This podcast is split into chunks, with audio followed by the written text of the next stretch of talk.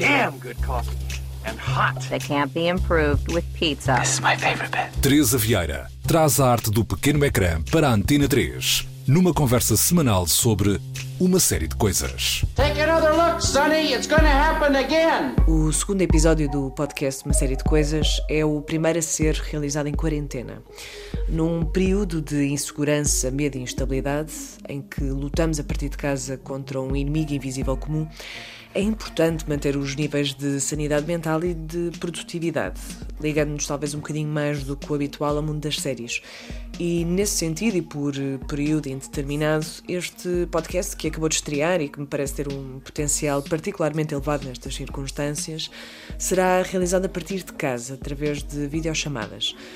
O registro sonoro não será o ideal, mas estarei focada na criação de um escape momentâneo desta realidade que parece saída de um filme de sci-fi. O meu foco mantém-se: trazer-vos conversas, debates e reflexões sobre a arte de contar histórias.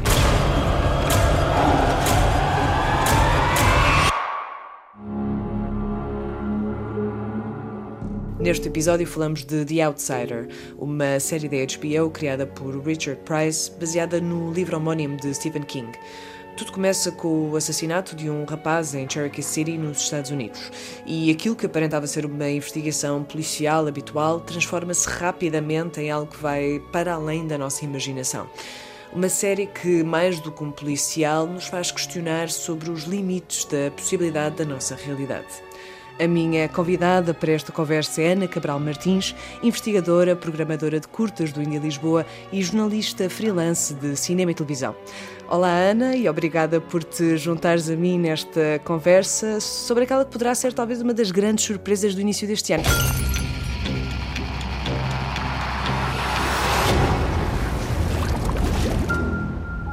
Portanto, conta-me, como é que chegaste a esta série e qual é que foi assim a tua primeira impressão? Ah, antes de mais, muito obrigada pelo convite, é um prazer uh, falar sobre séries em geral.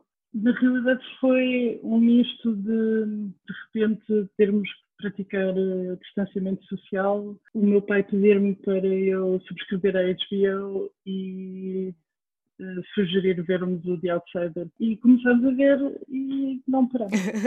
Por acaso, pronto, eu estava-te a perguntar isto porque eu soube da série. Eu geralmente costumo uh, ver quais é são as recomendações da semana e tudo mais, mas neste caso foi mesmo uma indicação direta de uma colega minha da Antena 3, Isilda Sanches, que, tal como o Ricardo e Sérgio, ficaram completamente hooked nesta série.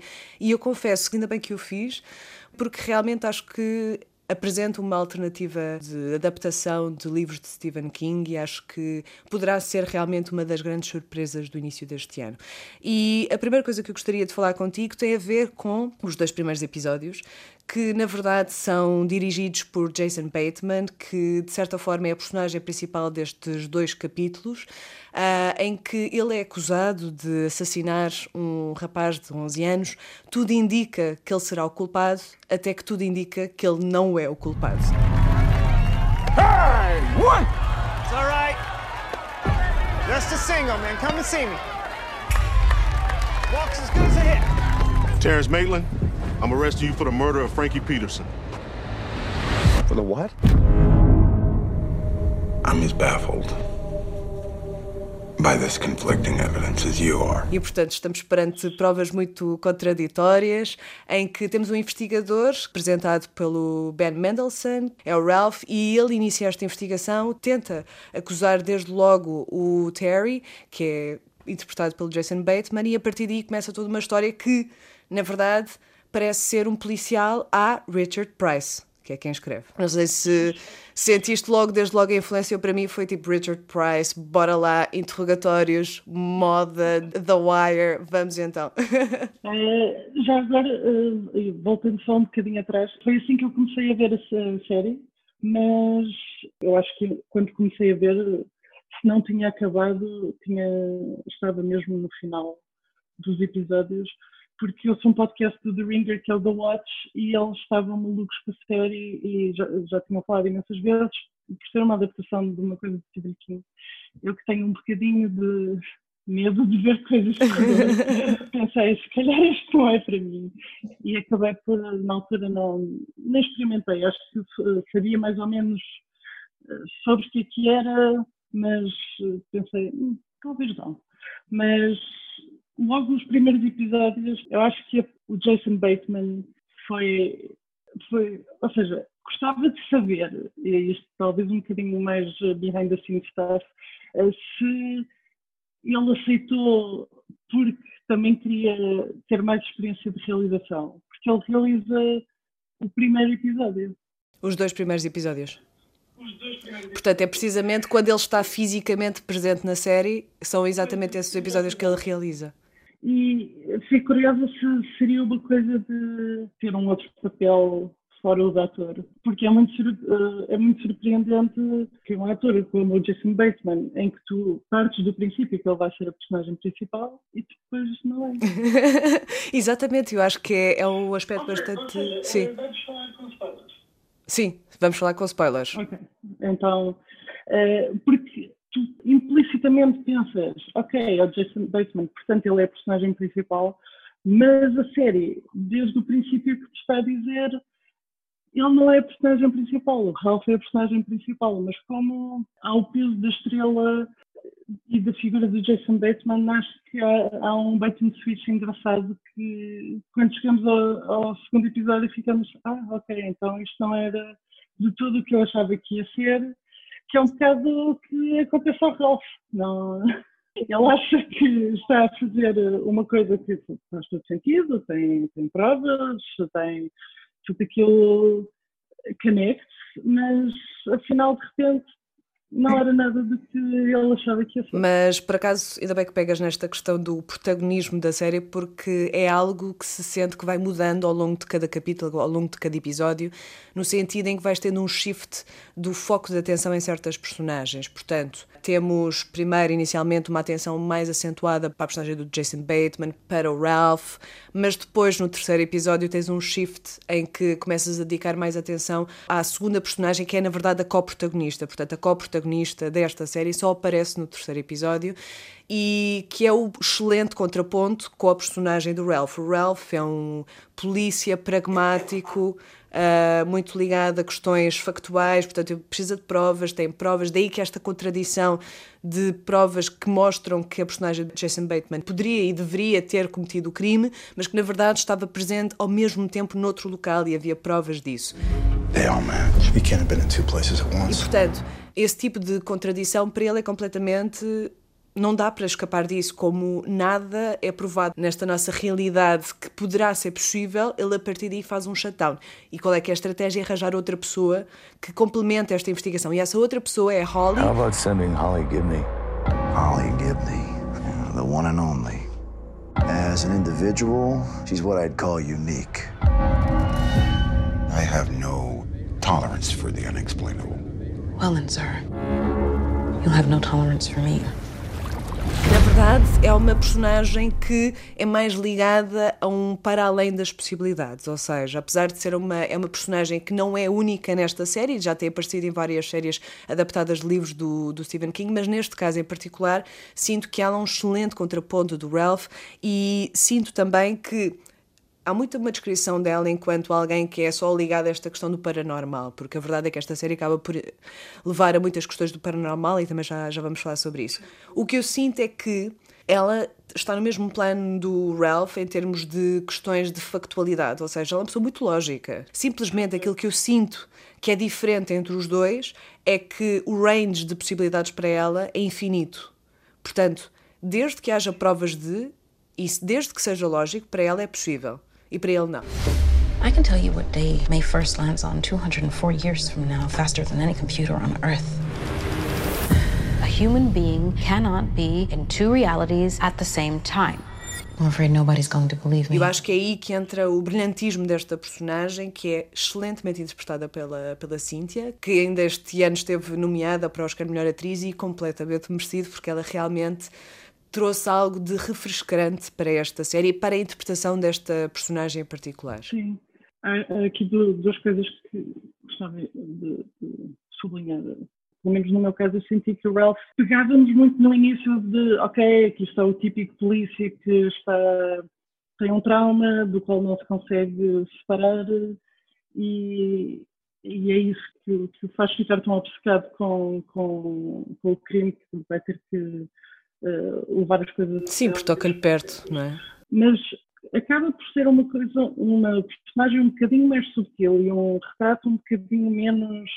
Apesar de ser na mesma um, um arquétipo, que é bastante comum, eu acho que é engraçado a maneira como eles pegam na figura do filho como um exemplo de como ele, por isso, simplesmente não consegue sair da sua caixa, ou seja, não consegue sair da sua caixa em termos de ultrapassar o seu luto, não consegue sair da sua caixa em termos de ver para além de, das coisas tangíveis, de, como ele chama, a certa altura, uh, essas coisas uh, tontas de polícia, que é provas. Exatamente.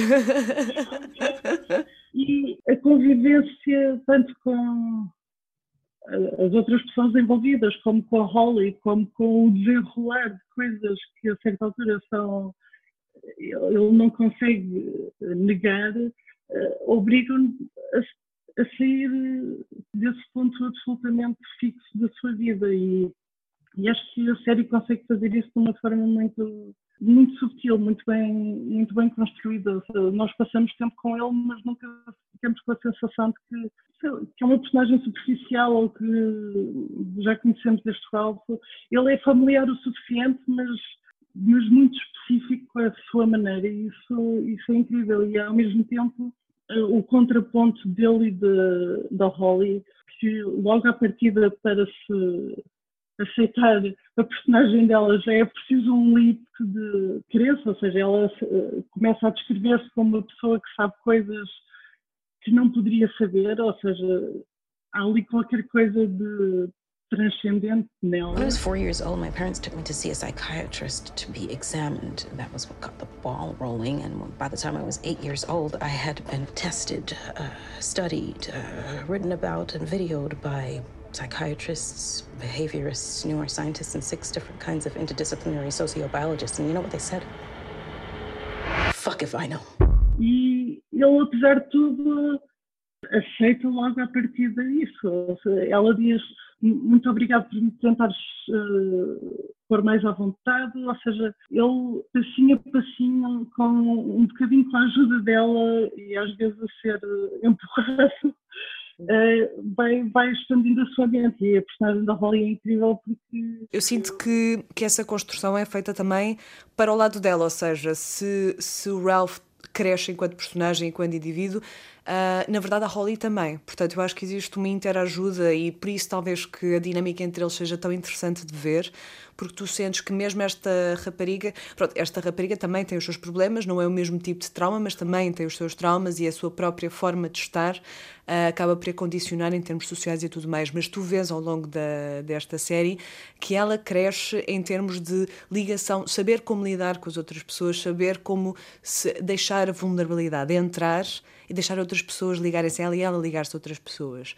Tanto que, falando do episódio final, ainda de uma, não de uma forma muito explícita, é completamente shattering, no sentido em que tu ficas quebrado por dentro por ver o quão magoada e o quão.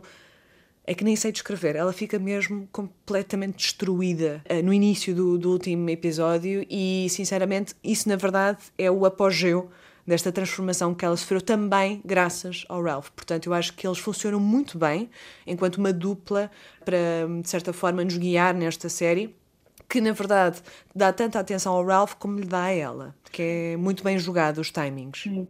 E nunca sente que ela é, é ou, ou, secundarizada de alguma forma, ela, ou tratada como se fosse uma audit e só, não, ela, ela é completamente uma personagem de carne e osso que tem tanto ou mais importância que ele, ou mais não, mas, ou seja, estão perfeitamente equiparados e a série dá tempo e espaço às personagens dos dois. Eu gosto muito da relação que ela tem com o Andy. É engraçado ela encontrar, dentro das mesmas circunstâncias, duas personagens que estão. Se o Ralph, por um lado, está sempre a puxar por ela e, e ela, a certa altura, diz que uh, gosta da presença dele, até porque uh, ele nunca simplesmente aceita o que ela diz e que está sempre a desafiá-la e que ela, ou seja, há ali um método intelectual a que ela responde muito bem e que faz com que trabalho melhor também ela. Sometimes, every once in a while, I like to hear the voice of someone who's on my side. E depois o Andy que está ali mais como a âncora emocional dela que vai que a vai ajudando a abrir-se também mais um bocadinho. Se nós no, no início da série, ou, a partir do momento em que ela aparece, raramente a vemos a sorrir, a certa altura ela abre-se muito mais e é muito mais emotiva e muito mais e começa a dar muito mais de si pela relação que estabelece com, com estas duas pessoas que em, em pouco tempo a marcam, claramente. Exatamente. Sim, e portanto, agora analisando em termos de, de, evolução de história, portanto, como tínhamos dito antes, começa com uma investigação que é o assassinato de um rapaz de 11 anos com marcas de dentes humanos, que basicamente todas as provas de ADN indicavam que o Terry seria o culpado por este, por este assassinato. Provas contrárias aparecem de vídeos dele noutro local à mesma hora, uh, e a partir daí surge esta, esta dúvida do o que é que terá acontecido, o que é que não terá acontecido. A Holly é introduzida enquanto uma investigadora após a morte do Terry, que na verdade é assassinado pelo irmão do rapaz que morreu, que está filmado de uma forma genial, devo dizer, que é uma coisa que esse momento em que o Terry é assassinado fez-me lembrar depois do estilo em que é representada a matança do último episódio, do início do último episódio, que acaba por ser é um tipo de retrato muito brutal que eu não estou habituada. Não há muita romantização do ato de matar, é algo feito de uma forma muito seca, muito direta e não há panos quentes. É simplesmente, ok, mata, mata, mata.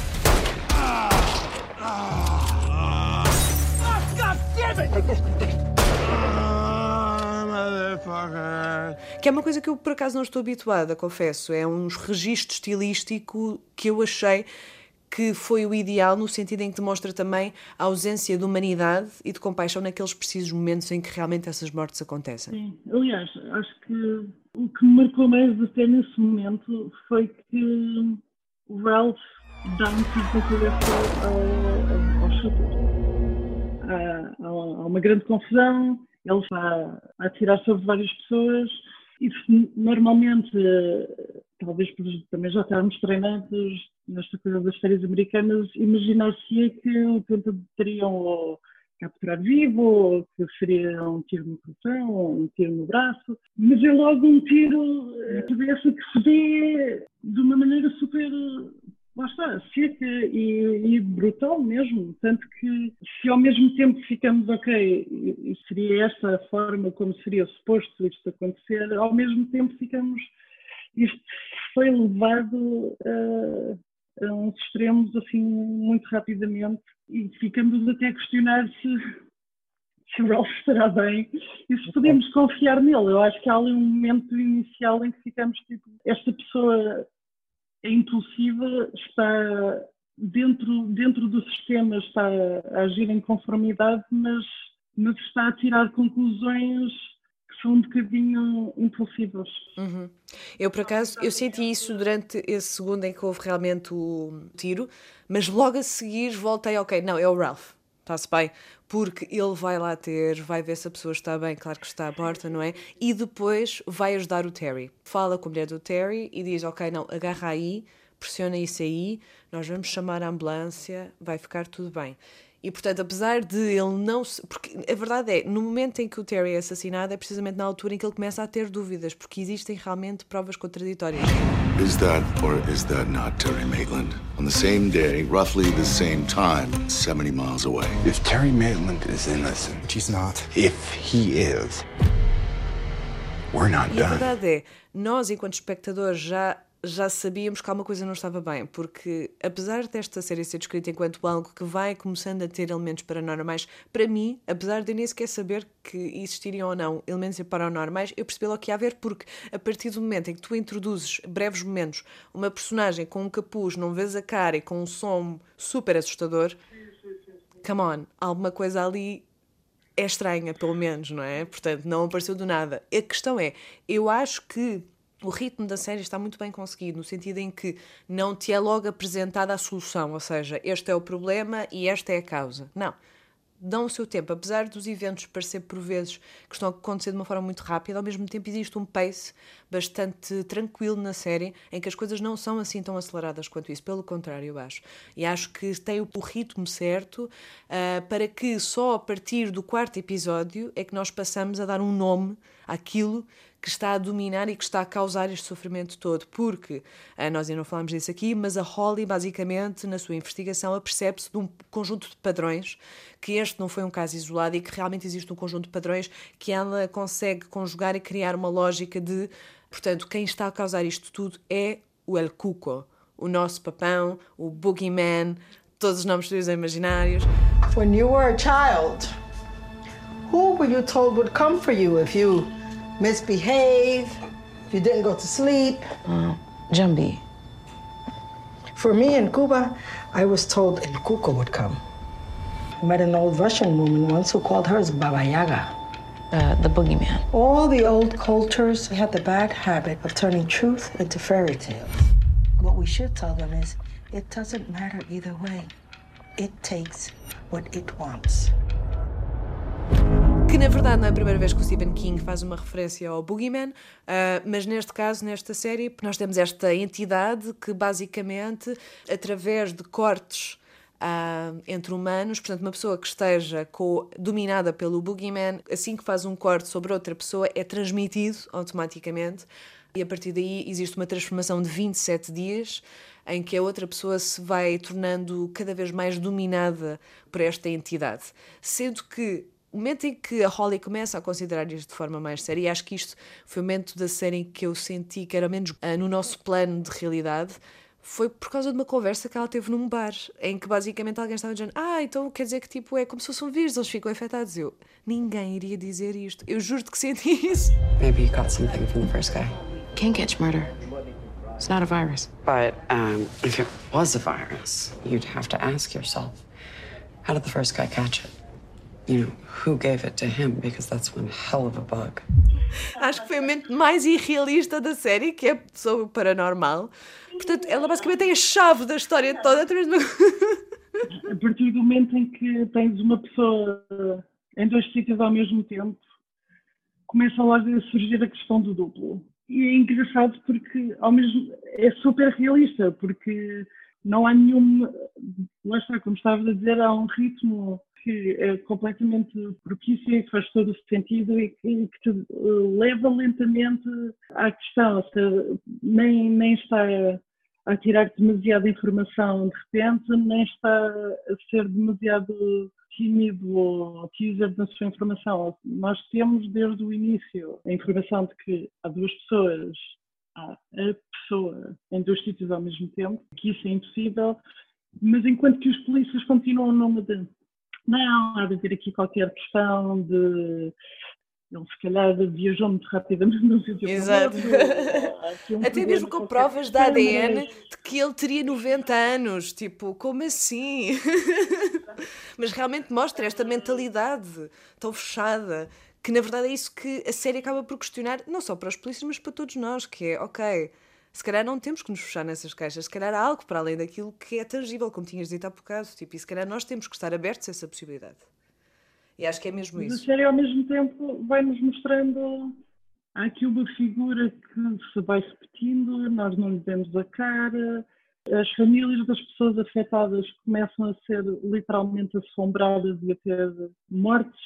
O toque de sobrenatural não é constante, ou seja, o boogeyman não anda literalmente atrás de toda a gente, mas de certa forma as ações dele permeiam uma série de mortes eh, que estão relacionadas e, e nós vamos vendo isso. A partir do momento em que nós sabemos coisas, a Holly sabe coisas e conseguimos ir lentamente construindo uma, uma ideia do que é que é, de figura é que é esta, a atmosfera que se cria e o terror que se vai criando psicologicamente, porque a série ao mesmo tempo, por ter um pace tão calmo e por levar as coisas muito no seu tempo, consegue fazer com que seja uma experiência muito enervante estar a vê-la, porque estamos sempre a sentir que há aqui qualquer coisa a acontecer e é lento e eu não vou ter respostas assim tão facilmente e estou a ter acesso à informação, mas não sei o que fazer com ela e a atmosfera que se cria é, é, eu acho que é um, uma das razões que faz com que a série funcione tão bem, que é consegue mesmo manter-nos ali num pico de atenção e num pico de. Podemos dizer ansiedade mesmo. é muito bem conseguido. Sim, e por acaso, agora eu também acho que isso é devido ao facto de, ao contrário de muitas séries que peguem neste lado paranormal, é o facto de eu sentir que eles estão no mesmo plano de realidade que nós. Ou seja, não é assim tão estranho porque a verdade é que a série é colocada num plano bastante realista e acho também é devido a este, este, este ritmo da apresentação dos eventos e tudo mais e, e de pegar elementos que são, na verdade, culturalmente bastante universais, ou seja, esta, esta entidade, o papão, não é propriamente algo que as pessoas desconheçam, não é tipo um deus egípcio completamente enfurecido e que ninguém conhece e que de repente surge à superfície. Não, é uma referência cultural que todos nós temos, todos nós, enquanto crianças, estávamos habituados a esta personagem. E eu acho que essa escolha também permitiu a que nós realmente nos familiarizássemos muito com isso. E depois, com o evoluir do tempo, nós chegamos, por exemplo, ao sexto episódio. Eu acho que o sexto episódio é excelente no sentido em que demonstra este, este realismo da série dentro do, do, contexto paranormal, em que a Holly, depois de reunir todas as provas e de criar toda a sua lógica a partir daquilo que conseguiu investigar, e ela apresenta o resultado da sua investigação para os polícias, para a mulher do Terry, para o advogado deles. E basicamente a primeira reação não é Tan, tan, ok, temos que ir atrás do Boogeyman. Não, é como assim? A mulher do Terry diz: Como assim? Tu tipo, tiveste este tempo todo fora e é isto tu me traz, estás a gozar comigo? Papão? Seriously?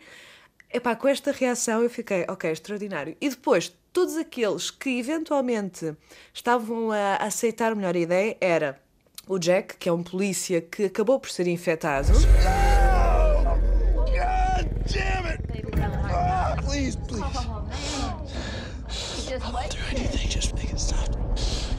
E que nós sabíamos que ele estava infectado, mas ele próprio não entendia muito bem o que é que estava a passar. Sentia que havia algo de estranho, mas não conseguia explicar o porquê. A partir do momento em que ele ouviu esta informação, ele começou a perceber e viu na Holly uma espécie de possibilidade de descodificação do processo interior pelo qual ele estava a passar. E depois tinhas o outro polícia do GBI, que na verdade, por questões culturais e religiosas, acabou por também estar mais uh, aberto a essa possibilidade. E a mulher do Ralph. A mulher do Ralph é extraordinária nesta série porque, na verdade, parecia ser uma personagem secundária qualquer, mas acaba por criar todo um movimento. Se não fosse ela, o Ralph não iria acreditar. Eu acredito mesmo nisso. E é através da influência desta personagem completamente secundária que a série realmente dá a volta. Eu acho que a crença dela, esta abertura que ela tem para as possibilidades, esta sensibilidade que ela tem, realmente Uh, ao contrário de qualquer outra personagem principal, realmente cria ali um impacto muito grande na série. E a partir deste momento em que é revelada a realidade, a partir daí as pessoas todas têm que começar a lidar com isso. E cada um lida à sua maneira.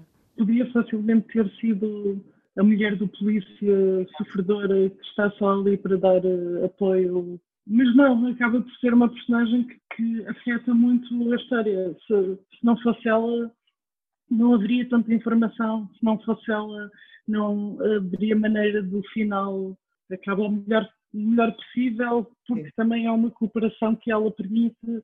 Eh, ela é mesmo o braço direito do Ralph, e isso é, não, não é uma coisa que se vê todos os dias e é uma personagem que está mesmo muito bem construída porque nunca é masculinizada, ela nunca é necessariamente super tough, não, ela não é polícia, ou seja, poderia facilmente estar secundarizada, mas é, um, é uma personagem que tem um pivotal role ao, ao, longo da série, nem que seja também pela ligação com a mulher do Terry, que vai tendo reações muito realistas, mas que eu a certa altura já estava tipo, não, nós estamos a perceber, o corte não. é que tens que ser tão realista. Pois a verdade é que depois nós acabamos, eu, eu falo por mim, eu acabei por me ligar muito facilmente à Holly especialmente para ela ser uma pessoa muito lógica. Portanto, a partir daí, sempre que ela estava a chegar a conclusões, eu, pronto, óbvio, isto é tipo matemática. Juntas um mais um é dois, acabou. E eu senti muito essa lógica na Holly, portanto, a partir daí, também por eu ser uma pessoa muito ligada à questão lógica, até achei mais irracional eles não acreditarem no papão do, que, do que realmente acreditarem nele. E depois, outra coisa que eu achei curiosa é que isto era uma coisa que eu já tinha falado há bocado, que é este, esta, esta mudança de focos de atenção que culmina nos últimos dois, três episódios, na, no foco de atenção ser alterado para uma personagem que também era completamente secundária no início, que era simplesmente um senhor que trabalhava num clube onde o Terry passou quando estava cheio de sangue e tudo mais, que era só mais uma personagem que de repente se torna um dos principais, se não é um dos principais dos últimos três episódios e realmente parece que queremos uma segunda história. Portanto, isto é, é através de vários episódios, várias histórias. Portanto, temos a história do Terry, temos a história da investigação que vai para além, que descobrem o Boogeyman, portanto, o Boogeyman torna-se a história, e depois, no final, temos uma história que nos leva para outra região, para a qual este, este senhor trabalhava no clube foi, para se afastar de alguma forma. Nós sabemos, obviamente, que ele claramente está infectado, portanto, ele vai ser transformado num boogeyman, e a verdade é que eles tentam evitar que isso aconteça e tentam descobrir onde é que ele está. E a história que está por detrás da família dele e da região para onde eles vão é fortíssima, porque basicamente existe uma história de 1947 em que dois miúdos vão para umas grutas, perdem-se lá e, portanto, é arranjado todo um grupo para ir atrás deles, para os ajudarem, não sei o quê, e esse grupo acaba por morrer à, à fome dentro da gruta e, portanto, o Boogeyman, enquanto alguém que se alimenta da dor, do trauma, acaba por se refugiar neste local enquanto está ainda num processo de transformação, de se tornar uma nova personagem. Portanto, neste final temos toda uma outra história e acho que isso também é interessante, este facto temos capítulos bastante diferentes, mas que na verdade pronto, nos encaminham para o final que nós desejamos, não é? Que é como é que vamos encontrar este Pokémon, como é que nós o vamos eliminar.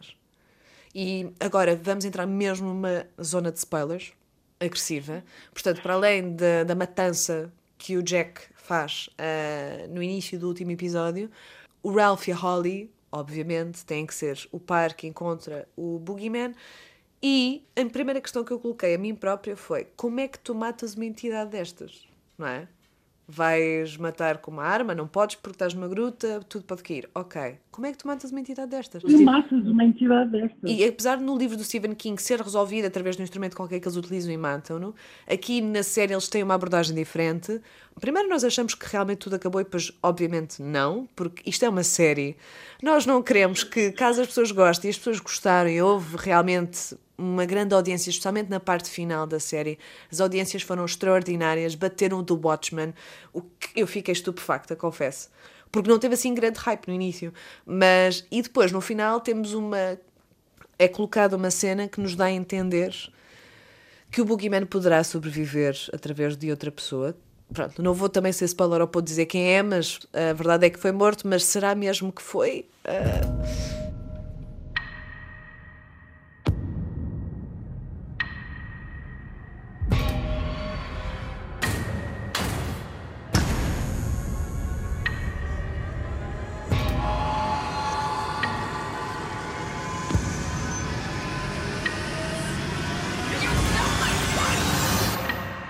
E sei quanto a ti, mas uh, eu, eu, eu gostava muito que às vezes as séries parassem, mas realmente tem sido difícil porque.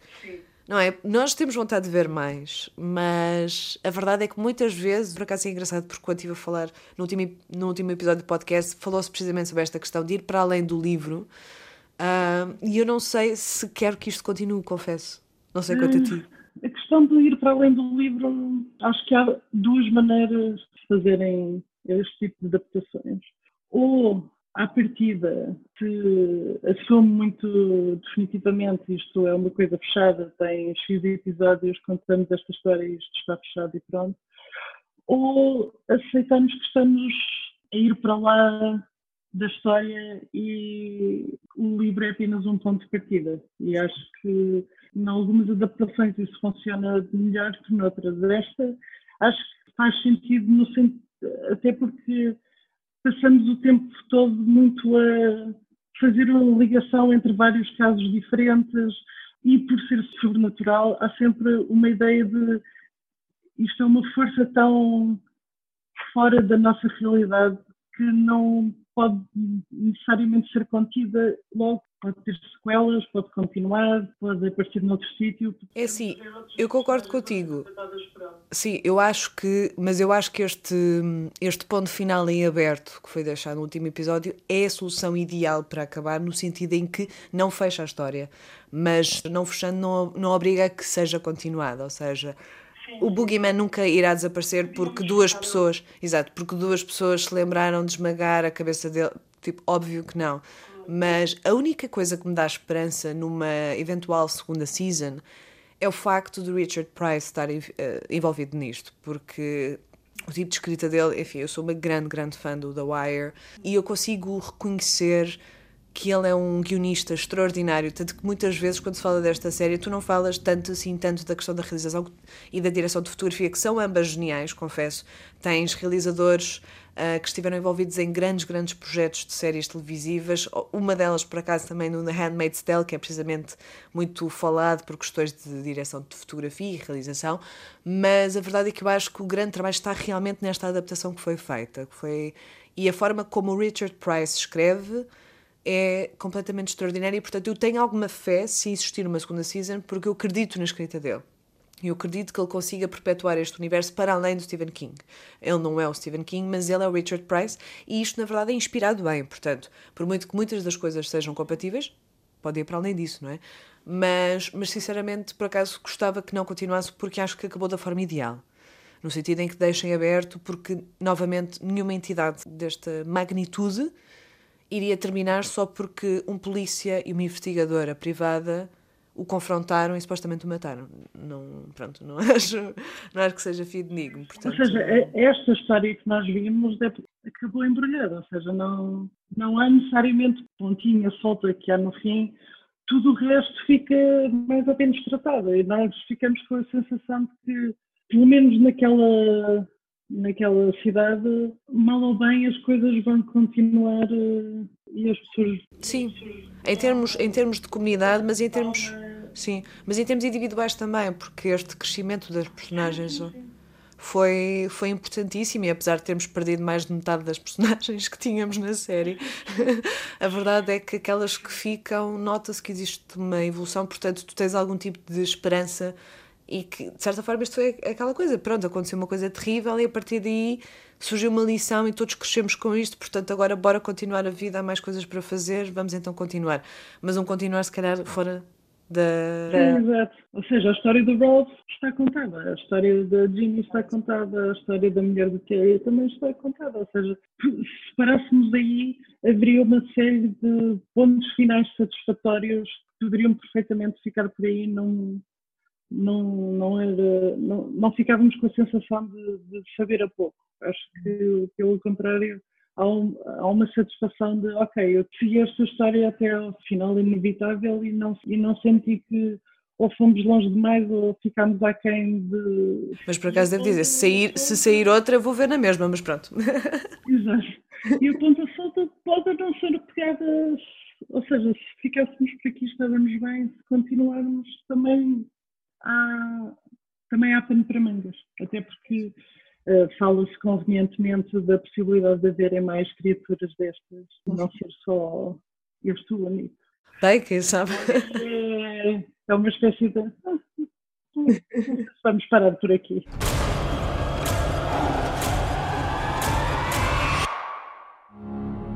An outsider knows an outsider. Ok, Ana, obrigada, obrigada por estares aqui nesta videochamada por Zoom para tentarmos fazer um podcast e para as séries viverem para isto viver. Obrigada a vocês por nos estarem a ouvir e até ao próximo episódio.